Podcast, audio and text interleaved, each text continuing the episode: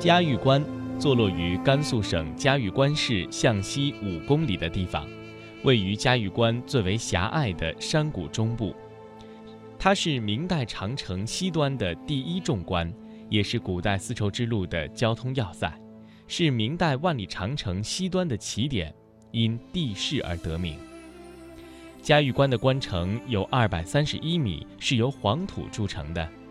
整个城墙坐落于高为一百五十米、倾斜度为四十五度角的山脊之上，似乎长城从山上陡跌而下。地势最高的嘉峪山上，城关两翼的城墙横穿沙漠和戈壁，向北八公里连黑山悬壁长城，向南七公里接天下第一墩。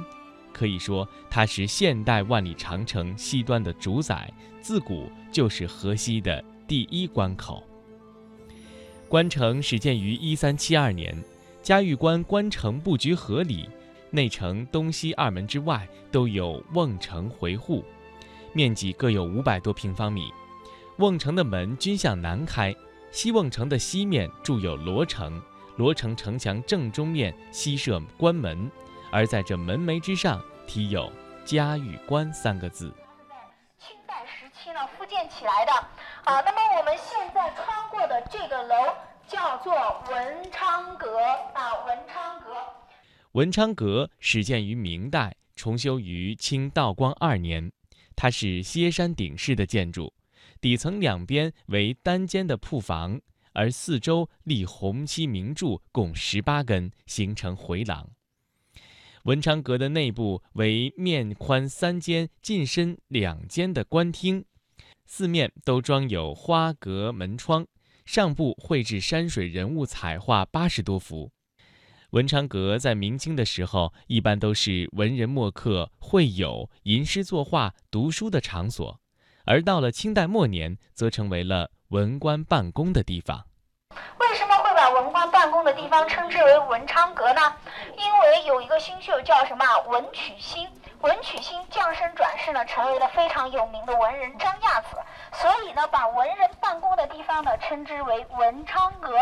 那么这个文昌阁呢，在明代它是最高文官办公的地方。到了清代呢，它就变成私塾学校了。因为到了清代，我们对西域的少数民族实行的不是冷兵器的攻打啊，是怀柔的政策。所以到了清代，这就变成私塾学校，非常有钱有地位的人家的孩子才可以送到这里来上学的啊。那么我们在这个 楼上呢，每一个楼的拐角处都能够看到什么龙的造型。那么我们把它称之为吉兽啊，龙生九子。那么它所处的位置不一样，它的作用呢是不一样的啊。那么我们现在呢看到的呢，这个是焦图，那么作用是登高跨远、吞云吐雾、求得雨水的。也就是从建筑上来说啊，那么在明代的时候，这个地方呢就已经非常干旱少雨了。那么在这个文昌阁与城楼的中间，我们可以看到有一个什么？关帝庙啊，关帝庙。那么，在我国历史上呢，遗留到今天有许许多多的关帝庙。为什么会有如此之多的关帝庙呢？因为关羽他是众多的历史人物中唯一一个受到三教——儒教、道教、佛教三教同时崇拜的一个人物啊。那么，为什么把这个关帝庙建在这里呢？又因为关羽他是一个武将之神，大家仔细去看，把一个武将之神的庙宇建在离城墙一米的地方，最主要起到是镇关的作用啊，镇关的作用。嘉峪关的戏台是当时守城的官兵以及城内的居民，还有过往商旅的重要的娱乐场所，其形制为典型的中国传统的古典戏台。由木质的屏风把前后台分隔开来，屏风正中央绘制了八幅人物图，他们就是大家熟知的八仙。而整个戏台的顶部，则是中国传统的图案八卦图。要知道，八卦图是中国古代思想文化和科学的综合反应。而在这戏台两侧，则书写有一幅对联，上联是“离合悲欢言往事”。下联是“余弦终命任当场”，可以说这幅对联高度的概括了古往今来人间世事的演绎变化以及戏曲演出场所的功能作用。呃，那么这个戏台大家可以看一下啊。那么这个戏台呢，它融入了当时人们的信仰，当时人们的思想啊，当时人们的文化。大家首先来看一下这个戏台呢，它的基座非常的高啊，非常的高。那么仔细看一下，有没有戏子上去的地方啊？没有，没有梯子，后边一样也没有。那么也就是说呢，从这个地方来看，说明在古代的古代相当于我们现在的什么歌星、舞星一样的。但是呢，古代的时候戏子的身份是非常卑微的，他们唱戏的东西不会有人给他们专门搭一个梯子。所以说当时你看所有的戏班梯子都是什么自己随身携带的啊。所以说从此可以看出来，在古代的时候戏子的身份非常的卑微。那么我们再看这个戏台为什么会建在这个地方呢？哎，为什么会建立在这里啊？因为当年驻守嘉峪关的士兵和将领啊和将领，那么他们呢都是，并不是说啊你非常有能力，把你啊分到这个嘉峪关，你去当最高军事指挥官吧，不是这样的。因为那个时候的嘉峪关呢是非常偏远的啊，那么很那个哎，他呢他们呢是。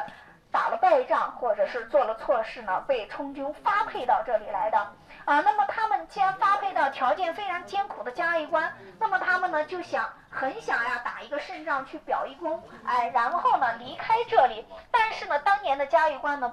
并不是说战役很多，因为那么那个时候呢，人们都已经投向什么山海关一带了啊，所以说呢，这个时候呢，哎，他们把戏台建在这里呢，融入了我们古人当时说的一句话啊，融入了人们的一种思想，叫什么？戏台对庙门。升官又发财呀，所以呢，把这个戏台呢修在了什么关帝庙的对面啊？修在这，他为什么要修在这里？那么再看一下这个戏台的信仰，那么这个戏台上边呢，大家可以看到中间是什么八卦图？那么上面有一个牌匾。牌匾上写的是义正乾坤，乾呢在道教中代表着天，坤呢在道教中代表着地。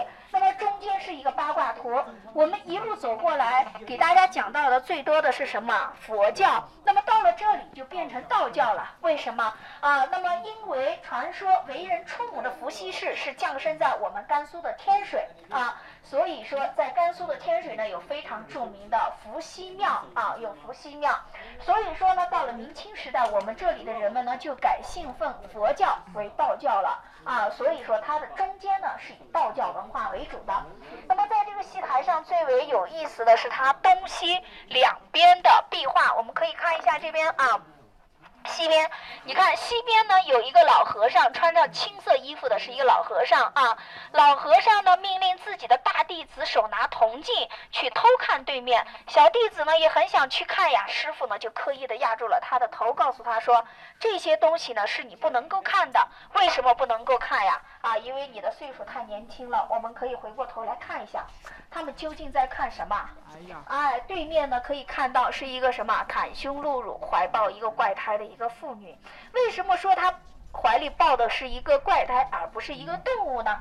啊，那么据说这个我们知道啊，我们知道汉传佛教呢是不准什么，不准娶妻生子，也就是说呢，五戒之中要受戒的啊，色戒。所以说呢，他是不准娶妻生子的。但是呢，这个和尚啊，却。哎，化缘的时候，在路途中呢，就为就遇到了非常貌美的女子，于是呢，产生了感情。但是后来被我们佛祖得知了，佛祖得知之后呢，为了降灾惩罚于他们，让他生下了一个怪胎。为什么会有这样的一个壁画画在这里呢？有两种说法。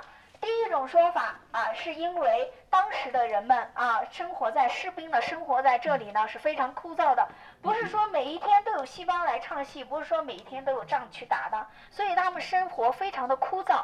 那么我们画师呢，把这样一幅带有色彩性的壁画画在这，可以说是对他们枯燥的生活增加了一点生命的气息。还有一种更为贴切的说法是，当时的人们是信奉什么啊？信奉道教的，道教故意在。贬低佛教啊，那么这个戏台上呢，最为经典的是它东西两边的对联啊，非常简短的十四个字，淋漓尽致的描述了当时戏台所演的一切。啊，离合悲欢演往事，也就是说呢，跟我们写作文要有人物、要有事物、要有时间、要有地点一样。啊。那么这边呢，离合悲欢言往事是讲的是事，不仅有高兴的事，有悲伤的事情，都会展现在这个戏台上。那么这边呢，余弦忠佞任当场，表现的就是这个戏台上的人物了。不仅有忠于朝廷的人，也有背叛朝廷的人啊。佞呢，在这里指的就是小人的意思啊。